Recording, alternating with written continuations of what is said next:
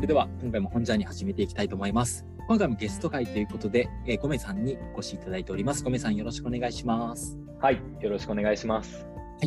今回はゴメさんに、えーおすすめの、まあ、漫画ですね、今回は。紹介していただいて、で、ゴメさんのこととか、えー漫画をこう一緒に対談しながらですね、深めていければなというふうに思っています。でまずはじめに、ゴメさんのことをちょっと初めて、あの、ご存知られる方もいらっしゃると思いますので、僕からゴメさんのことを簡単に紹介させていただいて、その後にゴメさんからも自己紹介いただければなというふうに思っています。はい。はいえー、ゴメさんの紹介させていただくと、えー以前も結構ご参加いただいた方もいらっしゃるんですけど、例えばヒロさんであったりとか、前澤さんとか、あと、マイトさんとかも今回ちょっと番組に出演していただいたんですけど、同じコミュニティで、まあ、読書であったりとか、まあ、暮らし方とか一緒に探求している仲間でして、まあ、ゴメさん本当あの、ダンスがすごいキレキレで、僕も福岡に、ね、ゴメさんが福岡にいらした時に参加させてもワークショップに参加させてもらったんですけど、なんかダンスを通じて、まあ、本当世界をつながろうっていうコンセプトで、まあ、海外の旅をこうされてきた経緯もあって、まあ、いろんな本当国を越えてこうつながれるダンスのなんか表現とか、なんか音楽とか、なんかそういったところをこう本当に探求されている方だなっていうふうに思ってますし、今年は遊びについてすごい探求されようとしていて、なんかそのあたりも非常に僕自身も関心のあるところなので、なんか本当同年代として、すっごいなんか尊尊敬する存在でもあり、一緒に探求していきたい存在でもあるなんか方だなというふうに思っています。ありがとうございます。ということで、ゴメさん、自己紹介お願いしてもよろしいでしょうか？はい、ありがとうございます。ゴメと言います。素敵な紹介ありがとうございます。あの今、世界とつながるダンス教室というまあダンス教室をしていて、まあ、日本と海外の子どもたちを、まあ、インターネット中継でつないでダンス交流をするダンス交流をする場を、まあ、作ったりとか、あと普段は神奈川にいるので、神奈川であうん。の子どもから大人まで、あの楽しくダンスを踊れるようなダンスレッスンをしたりとか、はい、あとはこうダンスの YouTube チャンネルを運営したりとか、うん。なんかそういう、まあ、ダンスを通じて世界が広がったりとか、なんかこうみんなが楽しめたりとか、みんなでね、一緒に楽しめたりとか、そういう場作りを普段しています。はい、よろしくお願いします。よろしくお願いします。いやちなみにですね、僕がゴメさんと福岡で一緒にご飯食べた時のインスタをですね、上げたところ、はい、教員をしている友人からですね、メッセージ、ダイレクトメッセージがやってきて、はい。毎回体育祭の時期にゴメさんの動画に助けられてますみたいな。あ、そうなんですね。はい。まあなんかすごいなんか嬉しかったですよ。地元の友人も知っている、なんかもう芸能人みたいななんか存在だなと思って。いやいや、ありがとうございます。そう、今はね、あの、運動会とかで僕のダンス使ってくれてる学校がすごい多いので、そうなんですね。はい。うん。YouTube に上げてるダンス使ってくれてる学校が多いので、すごい嬉しいなと思います。えー、確かになんか一から先生で、なんだろう、こう、準備していくって、プロでもないわけなので、相当大変だったと思うんですよ。それまでね。でも、なんか割とこう、子供たちとも一緒に、ごめんなさい、セッションされていて、なんかその子たちが楽しく、よりなんかこう、簡単すぎず、でも頑張らないといけないぐらいの販売の、なんかダンスなのかもしれないなと思って、なんか非常になんかこれからも僕も、なんかワークショップあったら参加していきたいなっていうふうに思っています。ありがとうございます。はい。あとなんかもう一つちょっとゴメさんのことをよりちょっと深く知るために、なんか遊びっていうその今今年テーマをこう設けたなんかこう背景とかいろいろこう聞いていけたらなと思ったんですけど。はい、ありがとうございます。今年は、あの、それこそこう、遊び、遊んでるみたいに過ごしたいなっていうとか、こう今年の自分の中でのテーマで、はい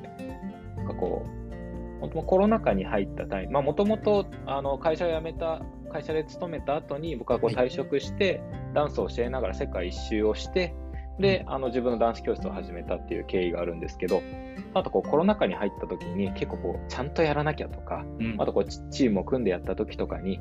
こうしっかりやらなきゃって思いすぎて、こう結構こう、あんま動けなくなっちゃった時期が結構あって、あと自分自身がこう苦しくなってしまったりとか、はい。まあそのタイミングっていうのもこう自分のこうがこう生き生きと過ごせたりとか、自分の良さが出たりするのって、やっぱりこう、楽しいとか好きとか、うんなんかそういうのを追いかけてる時だなと思ったので、うん。こう今年は、うん遊んでるみたいに活動するというか、仕事するというか、というかまあそれが遊びそのものみたいな、うんうん。あの過ごし方をしたいなと思って、あのそういう意識をしながら過ごしているっていう感じですね。なのでこう、福岡に行って西地さんと、はいあのもうお会いしてあの、はい。ダンスワークダンスの、ね、レッスンとかしたのもそうなんですけど、今年はこう全国に YouTube の視聴者さんとかいろんなはい。見てくださってる方とかもいるので、もう実際に会いに行けたらめちゃくちゃ楽しいなっていうただそれだけの理由で、一緒に踊れたら楽しいなっていうでそういう活動もしてたりするので、なんかそういう意味でこう今年はこう遊びにこう着目しながら、まあ、こう動いたり活動したりしたいなって思って過ごしてます。うん。いやーいいですね。ちょうど本当今年に入ってだいぶね、海外、県県外とかも行きやすくなったタイミングなので、きっとなんかゴメさんのその遊びの感覚だけじゃなくて、現地でなんか実際に会ってレッスン受けたいなっていう人たちもめちゃくちゃ嬉しいんじゃないかなって、前回福岡のレッスンに参加させていただきながら感じておりました。はい、ありがとうございます。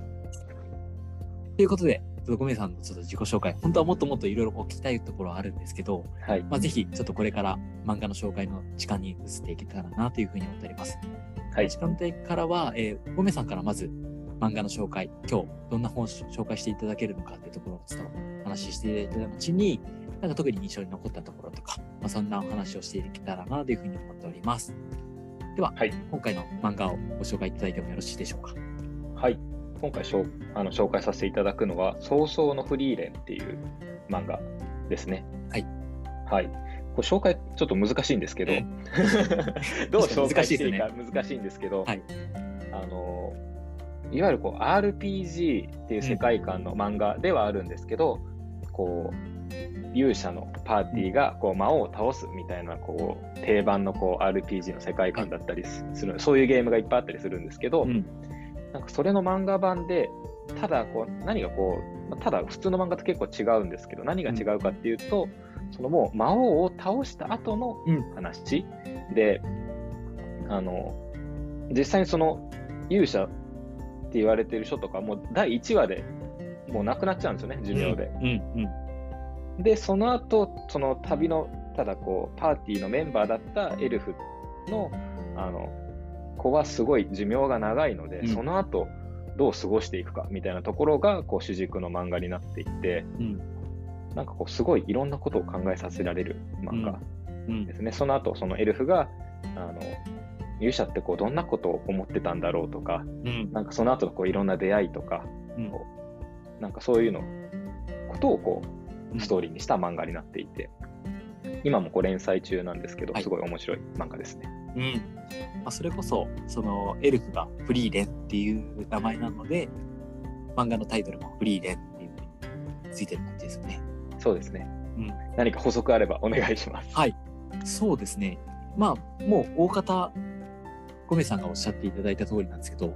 そうそうってどういう、なんかこう、意味かどうかっていうところは、ちょっと多分気になる方もいらっしゃるんじゃないかなと思うので、紹介いただいてもよろしいですか？早々ってどういう意味なんですかね？あの、多分イメージしてるのは、他の方がこう亡くなるうん。のをこう送っていくというか、うん。こう見送っていくっていうような意味合いだと思うんですけど、うん。あその主人公のフリーレンはすごい寿命が、まあ、エルフっていう種族で長くて、もうそまあ、明確には書いてないんですけどもう多分何千年も、はい。もっとかもうすごい生きていてうん。で他の一緒に過ごす人たちの方が先に亡くなってしまうので、そこを見送っていくみたいなところで「早々のフリーレン」っていうようなタイトルになってるんだと思います。もうおそらく僕もそうだな。あの、早々の感じでいくと、葬式の葬に送るっていう字ですもんね。うん、そうですね。はい。なので、まさにだなっていうふうに思うんですけど、実際になんかこの漫画を手に取られたきっかけってあったんですか、ゴメさん。あのーなサウナであのあ見つけて、へえ、あ、そうだったんですサね。ウはい、サウなんていうんだ、サウナ、温泉施設はい。で、はいあのそういうところでこう漫画とか置いてあったりするんですけど、漫画喫茶みたいに。で、この漫画がこう漫画大賞2021大賞受賞って書いてあるんで、はいそういうのでこう置いてあって、うん面白そうだなって思って読んだら、うん。なんかす、うん、最初のこうイメージと全然違うというか、そういった意味でも面白かったし、うん。内容もすごいこう引き込まれる、すごい考えさせられるというか、うん。なんかそういう漫画だなと思って、すごい、うん。まあ最初のきっかけはそういう、なんかこう、なんだこうサウナではい見つけて読みましたっていうのが最初ですね。なるほど。確かに、漫画大賞も取って、そこから結構火がついたっていうところから、まあ、アニメ化も、ね、今後されていく予定ではあるっていうところだと思うんですけど、なんか考えさせられるっていう話を伺った中で、なんかどういった部分が考えさせられるっていうふうに梅さんが感じられたのか、なんかそのあたり、よりちょっと聞いてみてもいいですか？あ、はい。そうですね。あの、どういった部分考えさせられるかっていうとこなんですけど、自分どうやあすごい大きな話なんですけど、はい自はい分どうやって生きていく、生きていきたいんだろうみたいなところをこうんうすごい考えさせられるというか、うん。なんかそれを別に説教臭く言ってるような漫画では一切ないし、はい。何かこう明確な何かメッセージを書いてる漫画でもないうん。ですけど、でもその漫画に出てくる主人公を含め他の人たちも、うん。あの、すごいひょうひょうとしている、うん。なんかこう、感じがあって、まあ、いろんな出来事、まあ、それこそいろんな新しい仲間ができたりとか、こう別れがあったりとか、なんかいろんな出来事があるんですけど、まあ基本的にはこう漫画のストーリーの中でもこう旅をしていくんですけど、うん。なんかこう、途中、うーん、こうすごい命の危機があったりとか、こう旅をする資金が尽きちゃったりとか、なんか捕まっちゃったりとか、うん。なんかこういろんな出来事があるんですけど、でもなんか、すごい、うん、そんなに深刻にならずにうん。過ごしていて、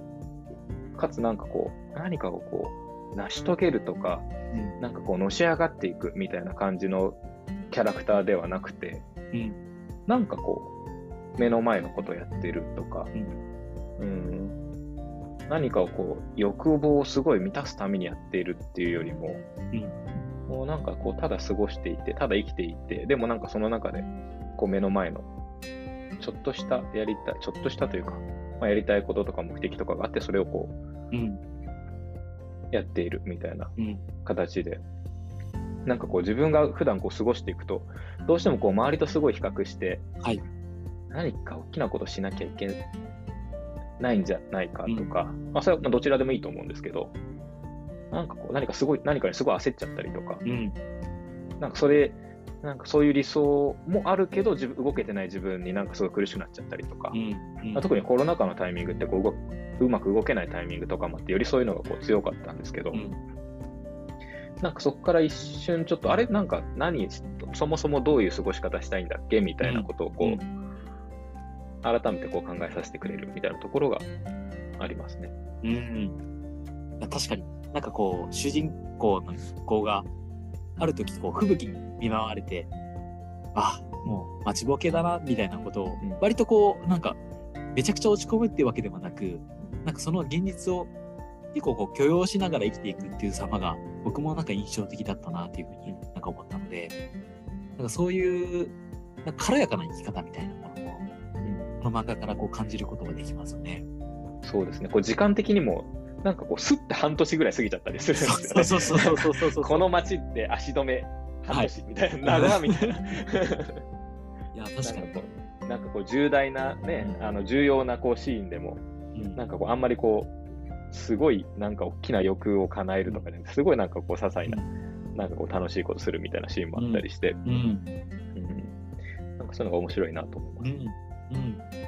いや僕もその話を受けて、なんか今回、ゴメさんのその遊びと通ずるところかなと思ったところでいくと、まあ、はいフリーレンは結構魔法が使えて、うん。魔法書とかをこう、いろいろこう、しなんか出会う、あの、魔法書を手に入れると、その魔法を手に入れることができるみたいな、こう、ね、えっ、と、設定があるんですけど、でもその魔法書を、えっ、と、欲しがる、その内容っていうのが、めちゃくちゃ強い魔法とかではなくて、だから例えば、なんか洗濯物がこう、綺麗に、なんかこう、乾くとか、こう、汚れが落ちる魔法とか、